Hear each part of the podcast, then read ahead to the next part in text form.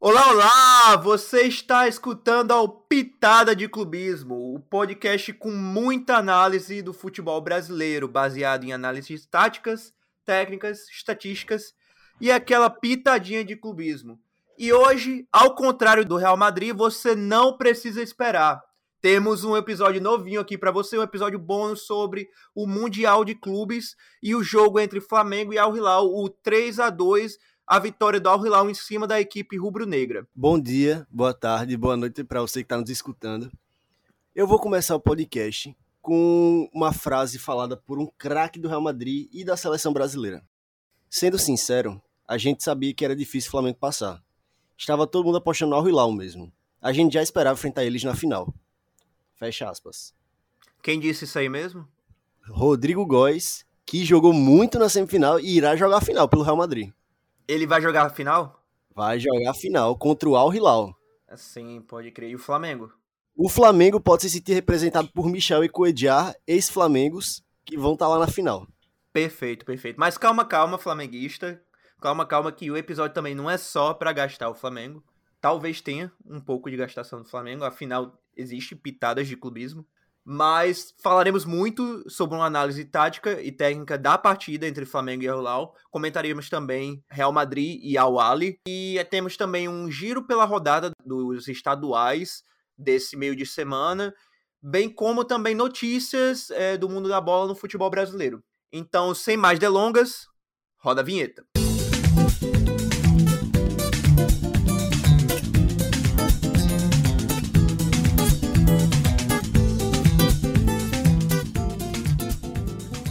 Para começar a falar do jogo, a gente pode começar do início da partida. O jogo começou com dois minutos, um gol do Al Hilal no pênalti, numa falha bizonha do Mateuzinho. Você pode lembrar que a bola estava dominada no pé dele, ele acaba fazendo uma pataquada com a bola. Ele foi, foi qualquer coisa, menos jogador de futebol ali. E... Pô, pataquada me pega um pouco, não vou mentir. Pataquada me pega. e aí o Vieto rouba a bola, e o Mateuzinho, no desespero para tentar pegar a bola, acaba cometendo pênalti. Pênalti batido pelo craque da seleção da Arábia Saudita, que vocês podem lembrar, fez aquele gol contra a Argentina no ângulo, o Salem Aldalsari. O Santos ainda, eu acho que o Santos ainda foi bem no primeiro pênalti, que ele fez que foi para um lado e pulou para o outro. O Salem Aldalsari deu aquela passadinha para tentar ver onde o goleiro ia definir, mas bateu muito no canto aí, impossível para o Santos chegar, 1 a 0 ao Hilal. O primeiro tempo o Flamengo não se desesperou, por incrível que pareça, conseguiu dominar a posse de bola. Tanto é que a gente pode pegar os números do primeiro tempo. O Flamengo teve 60% de posse de bola, 61%, com oito chutes, claro. Teve uma chance clara apenas, que foi o gol do Pedro. Mas, mas o Flamengo começou a criar. Principalmente nas subidas do Ayrton Lucas, que deu uma opção muito boa no ataque, pelo lado esquerdo.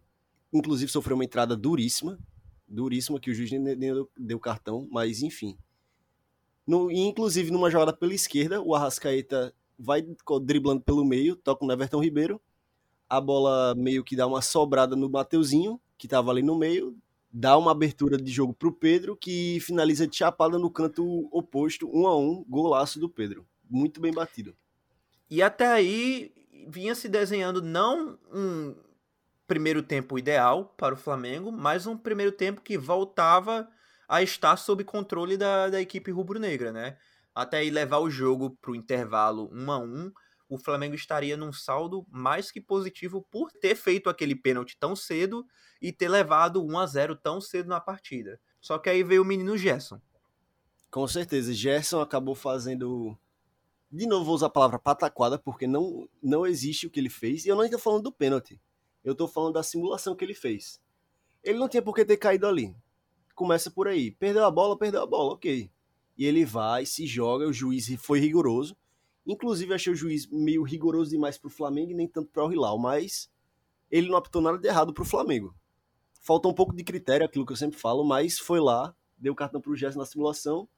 E no pênalti, uma bola controlada, ele vai e acaba dando um pisão ali naquela parte de trás da perna do jogador do Hilal e, querendo ou não, é pênalti e é amarelo. Já tinha um amarelo pela simulação, foi expulso. E dessa vez o Santos não foi bem na cobrança. O Aldassari conseguiu fazer o 2 a 1 e acabou com o Flamengo levando 2 a 1 um, outro pênalti besta, quando estava bem melhor na partida, mais próximo do segundo gol do que o Awali. E indo pro vestiário com um a menos. Mas, assim, é sempre bom colocar pingos nos is aqui. No lance do Gerson, ali ele fez simulação. Simulação é passível de punição com amarelo, Guilherme? Não, com certeza. Você tentar enganar o árbitro é considerado antijogo. E antijogo é cartão amarelo e com violência é cartão vermelho. Perfeito. Solada por trás, na área, cometendo pênalti, é passível de amarelo, Guilherme? Com certeza. Ainda mais uma em cima da. na parte de trás da perna, na batata da perna, que pode, pode machucar o companheiro de profissão. Que é o famoso pegou, pegou acima do tornozelo, né? Exato. E com a sola do pé. Que é uma região que a FIFA já tem visado muito proteger os jogadores. Exato. Então é o seguinte, eu concordo realmente com o que você falou. Eu achei que o árbitro foi muito rigoroso em certos momentos em relação a, a algumas decisões que tomou contra o Flamengo. Mas, seguinte, sabendo que já tinha um amarelo pela simulação, sabendo a situação que estava sabendo o contexto do jogo ali, o Gerson não tinha que tá, ter solado o jogador ali dentro da área. Primeiro, por conta do pênalti, segundo, porque ele já estava pendurado. Com certeza. E Gerson não vinha fazendo um bom jogo. Se você olhar a nota do SofaScore dele, realmente vai estar influenciado pelo vermelho, ou aquele 5. Mas, antes daquele 5, a nota dele já estava em 6, 5.9, era disparada uma das piores da partida. E não vinha fazendo bom jogo, como não fez contra o Palmeiras. Ele não se encaixou nesse Jean Vitor Pereira ainda. É algo que o Flamengo tem que ficar de olho. Então é, não, realmente. Não é para se preocupar ainda que o Gerson não vai se encaixar nesse time do Flamengo. O Gerson é um puta de um jogador. E eu acho que com o tempo. Isso é o quê? O quarto jogo dele só no Flamengo, se eu não me engano. É quarto ou quinto jogo dele só no Flamengo. Pós-volta, isso. Pós-volta, exatamente. Então, assim, precisa se dar tempo ao tempo. O problema é que o Flamengo tinha três, digamos assim, finais já nesse começo de temporada.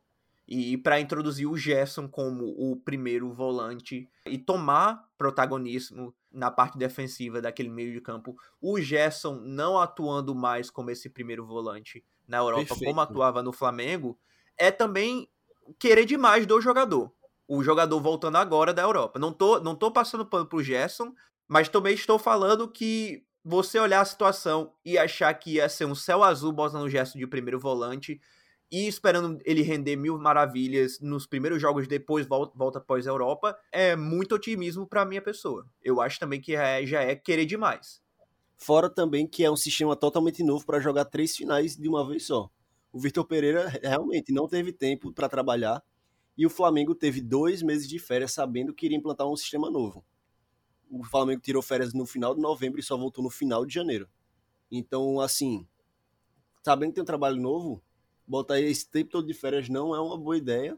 E o sistema não está totalmente implementado. Agora é dar tempo ao Vitor Pereira, porque ele pode resolver, mas é aquela. Se tem que dar tempo ao tempo. Mas calma, a gente vai chegar lá, a gente ainda vai falar muito sobre a direção do Flamengo, sobre, sobre o Vitor Pereira. Mas só para a gente pontuar aqui, antes da gente mudar para o próximo tópico, é fato dizer que o Flamengo não perdeu essa partida por conta de decisão do árbitro. Não fato. foi por isso que não foi por isso que o Flamengo perdeu. O Flamengo perdeu essa partida por pura e simplesmente muitos erros que o time teve.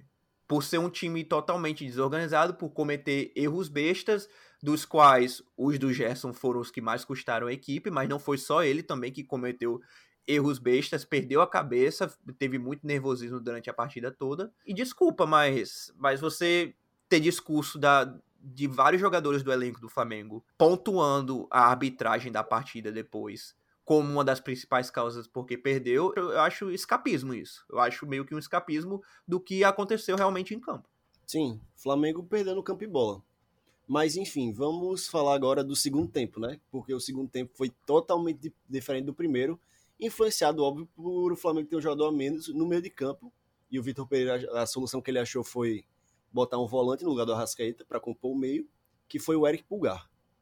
Sim, que, que eu não achei que, que teve uma partida horrível, como, como muita gente estava criticando no, no, no Twitter, mas é, muito do mau desempenho do, do Pulgar no Flamengo passa pela grande partida que fez o Cuejá, no lado do, do Al-Ali. O Cuejá e também como Caridio, o André Caridio, que não é volante de, de ofício, é, dominaram o meio de campo da partida, não só no segundo tempo, principalmente no segundo tempo, mas desde o começo da partida, oferecendo sempre combate e com uma precisão absurda nos passes. O Cuejá acertou 92% dos, dos passes que ele tentou na partida, com um passe-chave e cobrindo o meio de campo os 90 minutos da partida. Foi uma bela, uma bela partida do colombiano. Com certeza. Se você for se basear pela nota SofaScore, você não pode se basear só na nota, mas do jogo em si, fora o Pedro e Vieto e Salem Aldassari que fizeram os gols do Awali e Pedro do Flamengo, o Edjar teve a maior nota do, do jogo. Então ele foi um monstro no meio de campo, ele dominou o meio de campo e a torcida do Flamengo deve ter saudade, né? Agora deve bater a saudade dele. Pois já, se fosse para voltar hoje pro Brasil, escolheria qualquer clube, né, para voltar. Tem lugar, Sim. tem espaço em qualquer clube do Brasil hoje. E falando de destaques positivos, é bom falar também do único destaque, na minha opinião, único destaque positivo do, do Flamengo, que foi o Pedro, com dois gols em dois chutes certos. E, por sinal, o Flamengo, que na partida teve 12 finalizações totais na partida, mas só duas na direção do gol, que foram exatamente os dois gols do, do Pedro. O primeiro, puro suco de brilhantismo do, do centroavante, que é o Pedro, conseguiu uma, uma bela finalização no, no contrapé do goleiro. E o segundo, que meio que, que caiu nos pés dele, mas como bom centroavante, estava lá preparado para guardar e ainda dá uma, uma chance para o Flamengo no, no final da partida. Além dos gols, ele teve um passe-chave na partida e ganhou todos os duelos, tanto os duelos terrestres quanto os duelos aéreos da partida. 6 de 6 em duelos ganhos e 3 de 3 em, em duelos aéreos ganhos. Para maior nota SofaScore da partida de ambos os times, com 8.9. Sim, com certeza. Um grande destaque, o melhor jogador do Flamengo em campo. Mas eu tenho outro destaque para o Flamengo, que é o Ayrton Lucas para mim foi uma boa partida do Ayrton Lucas. De novo, o único alívio do Flamengo no ataque quando sobe. Ele conseguiu ir muito bem, tanto na defesa quanto no ataque. Tanto é que ele tem bons números no jogo e não comprometeu na defesa quando subia. Ele teve 13 duelos ganhos no, no chão, dos 17 que ele disputou. Só foi driblado uma vez o jogo todo, 7 desarmes, além de 89% de precisão no passe, um passe-chave Além de que o Marega, no primeiro tempo, foi ficou apagado quando ficou no lado do Ayrton Lucas. No segundo tempo, ele apareceu muito mais, o Mussa Marega, quando foi pro lado do Mateuzinho. Mateuzinho não conseguiu segurar o Marega como o Ayrton Lucas conseguiu, por exemplo. Sim. E o Marega é o famoso Lukaku da Shopee, né? É, exato. Você compra lá Lukaku na Shopee, você pede lá Lukaku, aí quando tu vai abrir o pacote tá lá, Mussa Marega. Entendeu? Bizarro, mas, mas jogou Marega, muito. Jogou muito. Marega jogou bem jogou bem e, e fez um papel diferente do que a gente achou que ele ia ter. Sim, ele jogou de ponta. A gente esperava que com ele e o Igalo, o, o Al Hilal ia tentar espelhar a tática do Flamengo, do 4-4-2, mas não foi o que aconteceu. Eles entraram mesmo no 4-2-3-1 e o Marega deu trabalho. Deu trabalho, principalmente no segundo tempo. E é, é difícil parar um cara daquele, né? O cara é gigantesco, pô.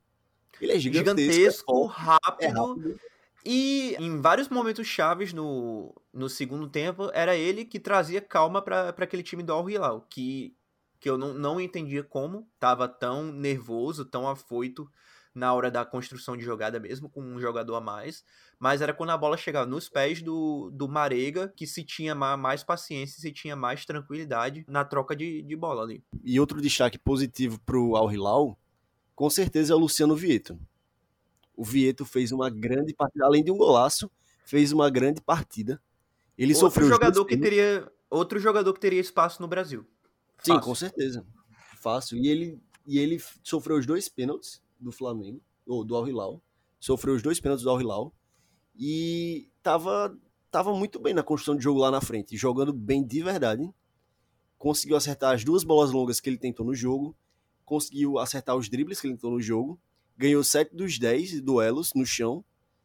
Então, assim, e levou seis faltas, sendo os dois pênaltis. E coroou com um golaço que veio a ser o gol que deu a classificação ao Al Hilal. Sim, um grande gol que ele teve calma, viu o Davi Luiz fechando pro passe, aproveitou ajeitou o corpo e deu um petardo que a bola pega no travessão e entra. Grande gol Um do? Vieto. Um quê? Um petardo. Que porra é isso? Ah, meu amigo, aí você tá por fora. Um, grande petado. petardo. Tá, eu Grande vou petardo. pesquisar aqui Um chute depois. forte, um chute forte. Tá, beleza. Lançou uma bomba, um petardo. Tá, essa É, aí adicionei- vou adicionar ao meu dicionário agora. E outra coisa do Luciano Vieto é que você pode ver o mapa de calor dele, ele tá preenchido em todo o campo, da intermediária até a grande área, tá toda preenchida. Tá um pouco mais escura, você pode ver na ponta direita, mas assim, ele preencheu bem o campo nas construções de jogadas ofensivas de Al Hilal. Boa partida, principalmente no segundo tempo, quando teve mais espaço para trabalhar. Perfeito, perfeito. E, assim, o Al Hilal nos 90 minutos foi mais time. Creio que o Flamengo foi mais time no, no primeiro, no primeiro tempo. é, principalmente porque caiu atrás muito cedo, teve que procurar jogo, teve que, que pressionar.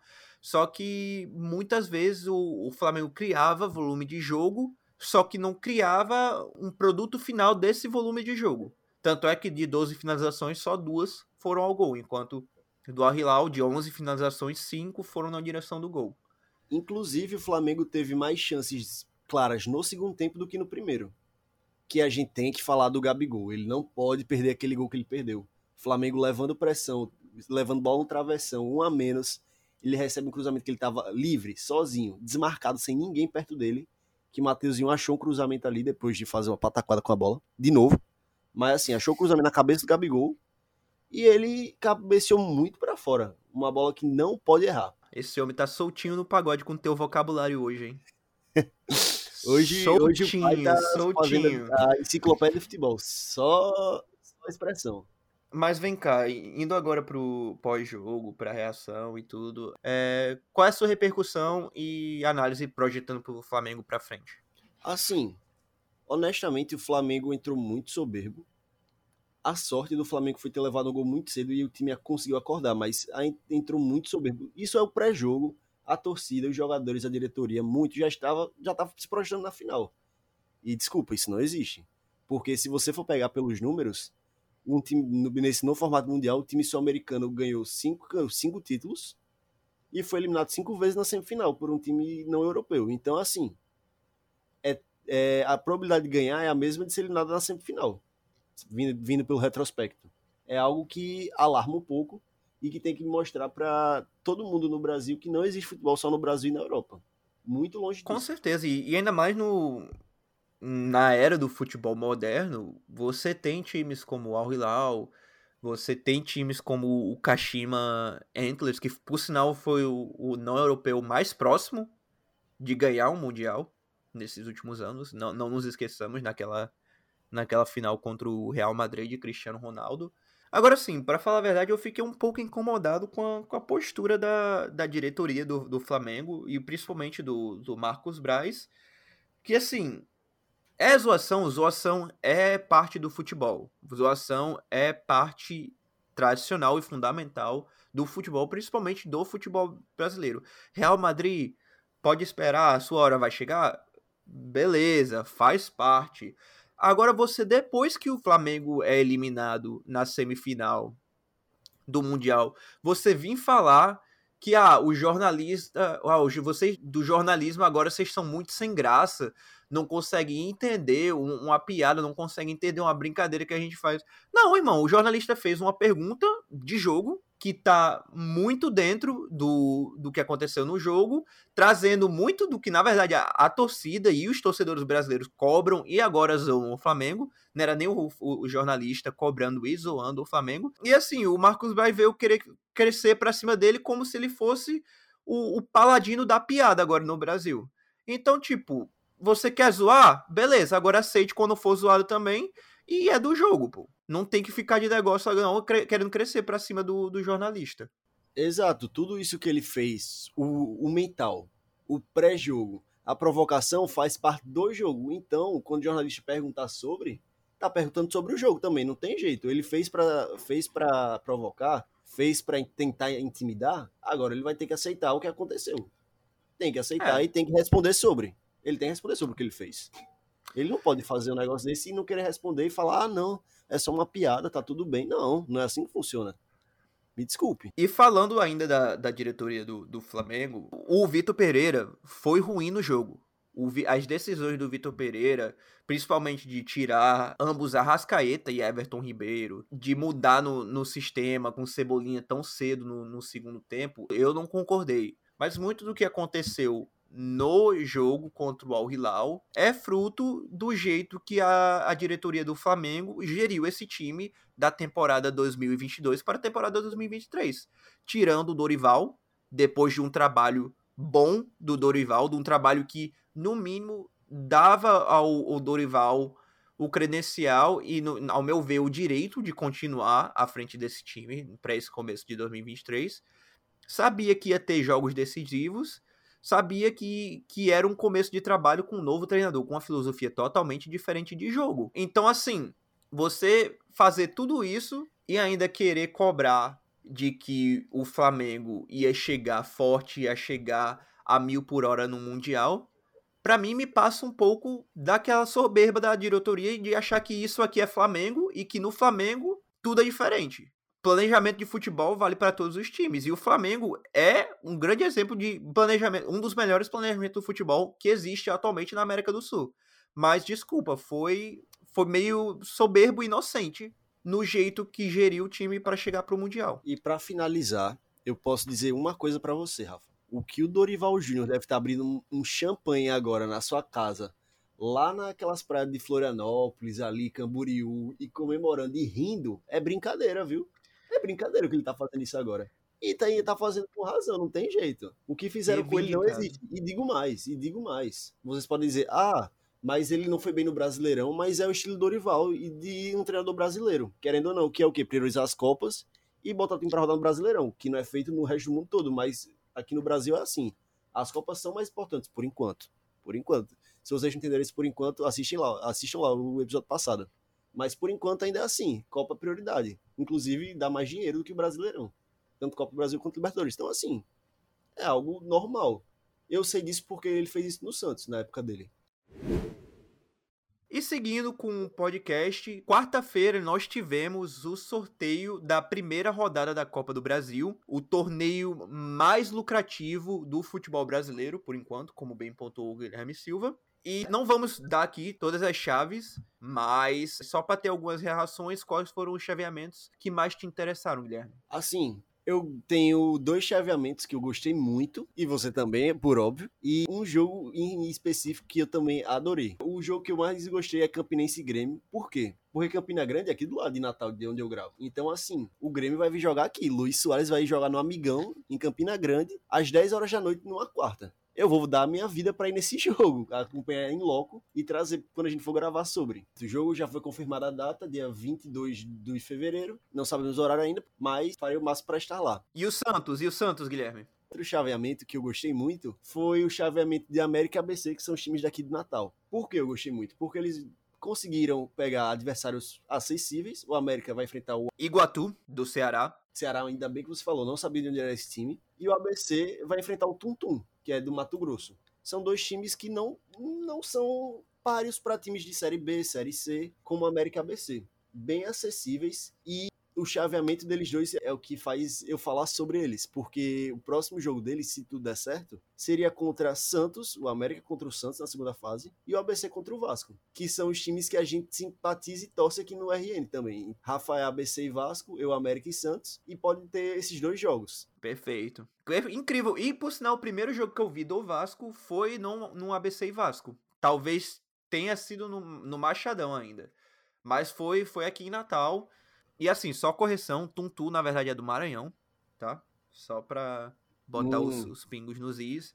Galera do Tuntum, por favor, não, não linche o nosso podcast. Então, seguindo, o Santos pega o Ceilândia do Distrito Federal, o Vasco pega o trem do Amapá, e a última vez que o Vasco jogou no estado do Amapá foi em 1987, ou seja, 36 anos atrás, em um amistoso contra o próprio trem. Agora, um caso curioso sobre isso aí é que em 2017 o Vasco enfrentou uma equipe do Amapá, o Santos. Só que não jogou no Amapá. Sabe onde é que foi esse jogo? No Rio de Janeiro? Não.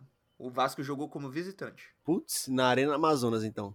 Não. O Vasco jogou contra o Trem do Amapá na Arena das Dunas. Uh, Em Natal, 2 a 0 Vasco. Sabe quem fez os gols do Vasco? pode falar. Ele mesmo, Nenê. Nenê, gigante. Os gols de pênalti do Nenê em 2017, eu só sei esse fato porque eu estava nessa partida. E quem é esse P que ficava dando essas assistências pro Nenê, então? SP, brabíssimo SP. Mas, pois é, uma das maiores aleatoriedades desse campeonato que simplesmente a gente ama, que é a Copa do Brasil. O trem, ser do Amapá e não de Minas Gerais, não te pega, não? Um pouquinho. Não te pega que o operário do Mato Grosso do Sul vai jogar contra o operário do Paraná, não? Nessa primeira rodada da Copa do Brasil? Pô, isso, isso também é massa. Inclusive, tem uma curiosidade sobre esse jogo operário contra operário. Aqui eu vou dar os créditos de novo pra Juninho. O operário do Mato Grosso do Sul é o único time que tem dois títulos estaduais por do, duas estados diferentes. O operário do Mato Grosso do Sul tem título tanto no Mato Grosso quanto no Mato Grosso do Sul. Aí você me pergunta, oxe, por que isso? Oxe, por que isso?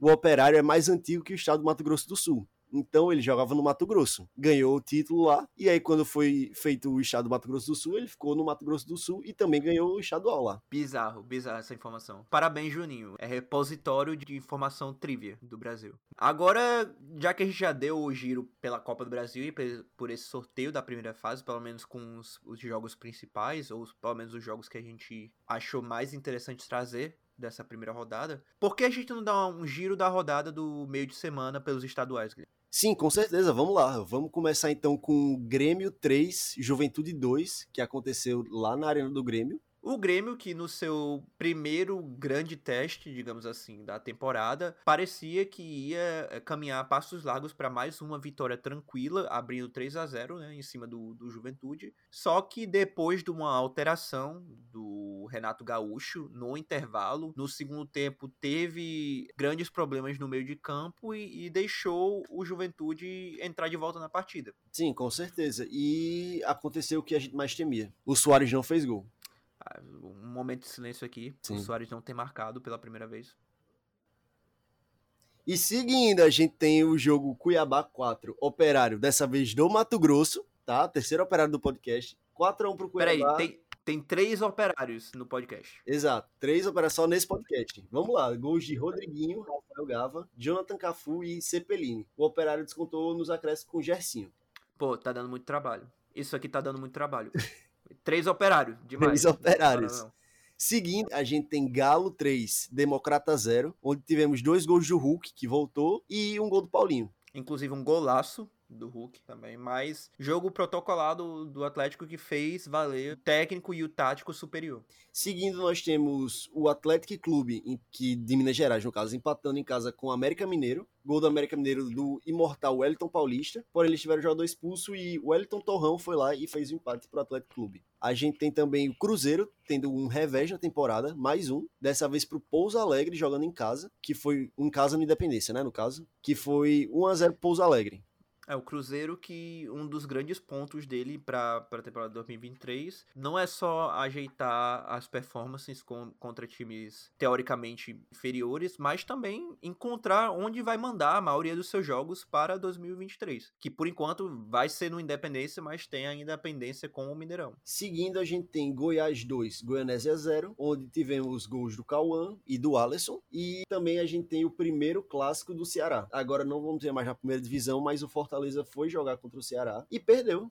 Perdeu 2 a 1 pro Ceará. Gols de Guilherme Castilho de pênalti e Eric Serafim pro Ceará. E no segundo tempo, Thiago Galhardo conseguiu descontar pro Fortaleza. Será que ganha o primeiro grande clássico do Nordeste de forma até um pouco surpreendente devido a tantas perdas no, no elenco do Ceará da temporada 2022 para 2023? Seguindo aqui, a gente tem Bahia contra o Bahia de Feira, onde o Bahia conseguiu uma vitória 2 a 1 de virada, com dois gols do Everaldo, inclusive um pênalti aos 96 minutos. Continuando, a gente tem Internacional 2, Caxias 2, gols de Pedro Henrique abrindo o placar para o Inter, porém sofreu a virada do Caxias com dois gols do Wesley em dois minutos, porém aos 92 o alemão conseguiu evitar o que seria o primeiro revés do Inter na temporada. A gente teve também na região sul o Atlético Paranaense jogando contra o Cianorte, ganhando de 1 a 0, jogo protocolar, E em São Paulo tivemos três jogos, que foram quatro, né? Que Corinthians acabou de jogar. Corinthians 0, São Bernardo 2. Enquanto a gente tava gravando o podcast, Corinthians acabou sofrendo esse revés. So, Corinthians que saiu atrás de um placar muito cedo com um pênalti para a equipe do São Bernardo, mas é um revés que não preocupa muito a torcida. Corinthians que ainda está muito com folga na liderança do grupo C com 13 pontos,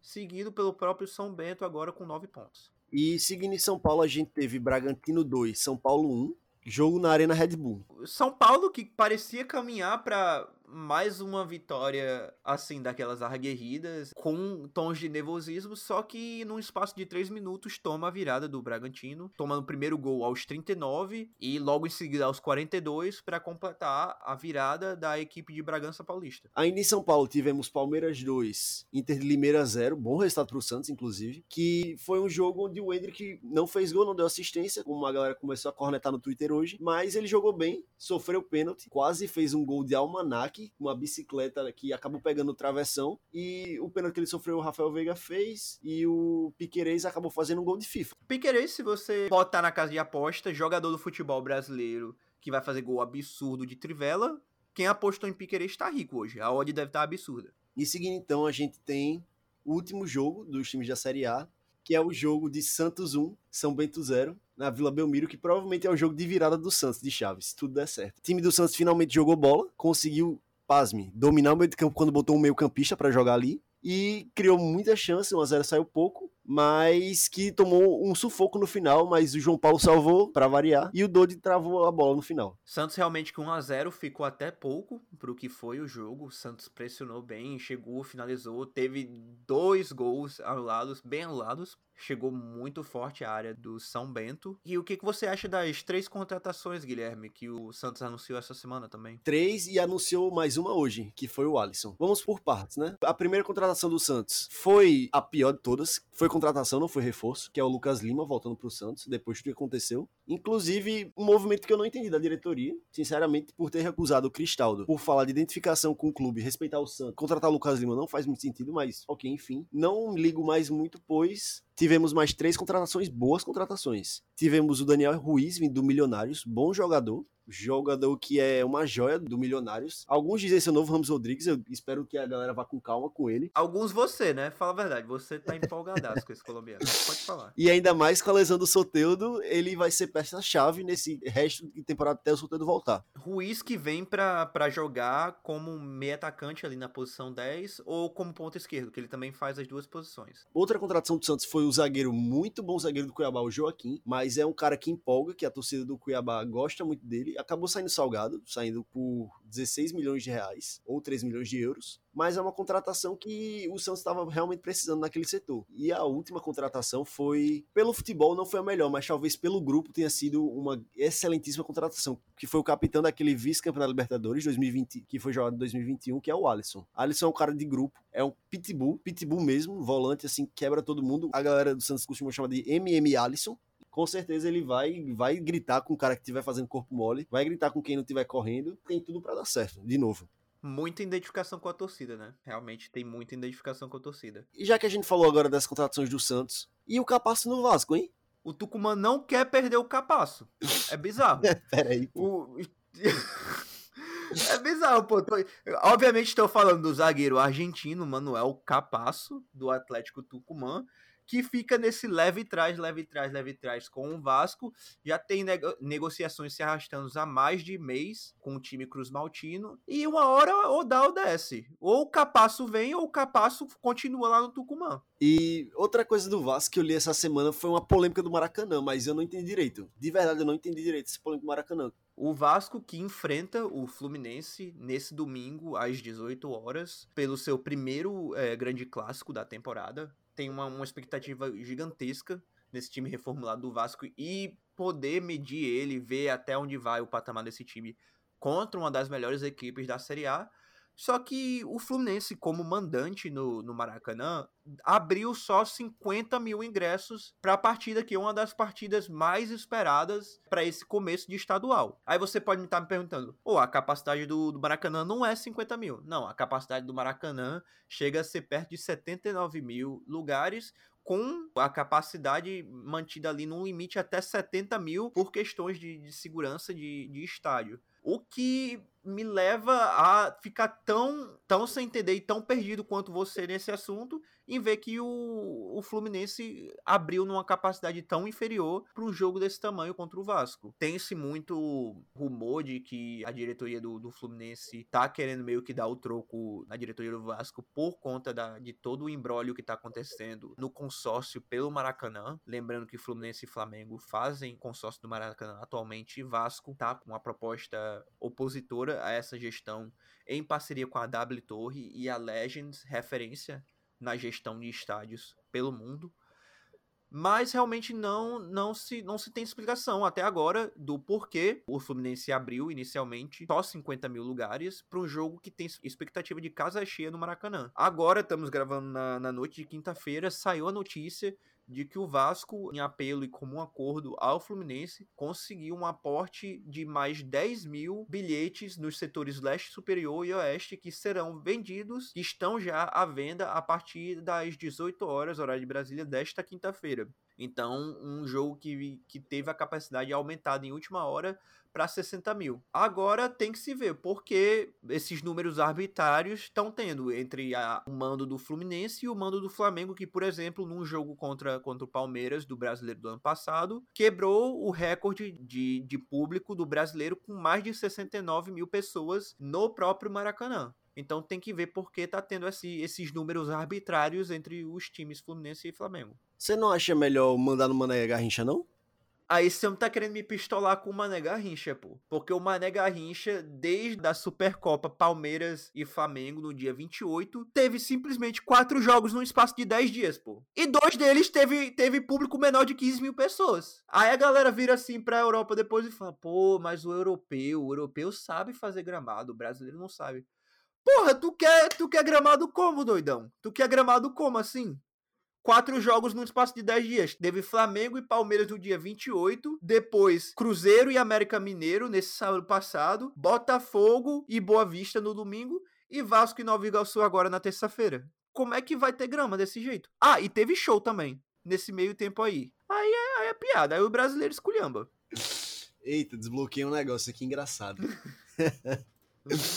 E antes de finalizar o podcast, eu queria dizer que você que é amante de futebol brasileiro, que está nos escutando, gosta dos jogos assim grandes da Série A, esse fim de semana vai estar tá recheado de jogo para você assistir. Tanto o fim de semana quanto a segunda. Porque só esse fim de semana nós teremos Fluminense e Vasco às 6 horas, no domingo. Jogaço. E São Paulo e Santos, também dia 12 às 6 e meia. Outro bom jogo clássico paulista. E Cruzeiro e Galo, dia 13 de fevereiro às 8 horas na segunda-feira. Então vai ser fim de semana e a segunda lotada de jogo para você assistir. E claro, a gente teria também Flamengo e Real Madrid, né? Mas Real Madrid vai ter que esperar. Tava na planilha pro dia 11, mas felizmente a gente teve que cancelar. Bom, então vai chegando ao fim mais um podcast do, do Pitada de Clubismo. Se você achou um pouco caótico esse podcast, é natural. Pro Vascaíno deu tudo certo na quarta-feira. Pro Santista, o time dele não é mais uma merda, aparentemente, depois de ter ganhado simplesmente do São Bento pelo Paulista, mas de, de resto, esse foi mais um episódio do Pitada de Clubismo. Se você gostou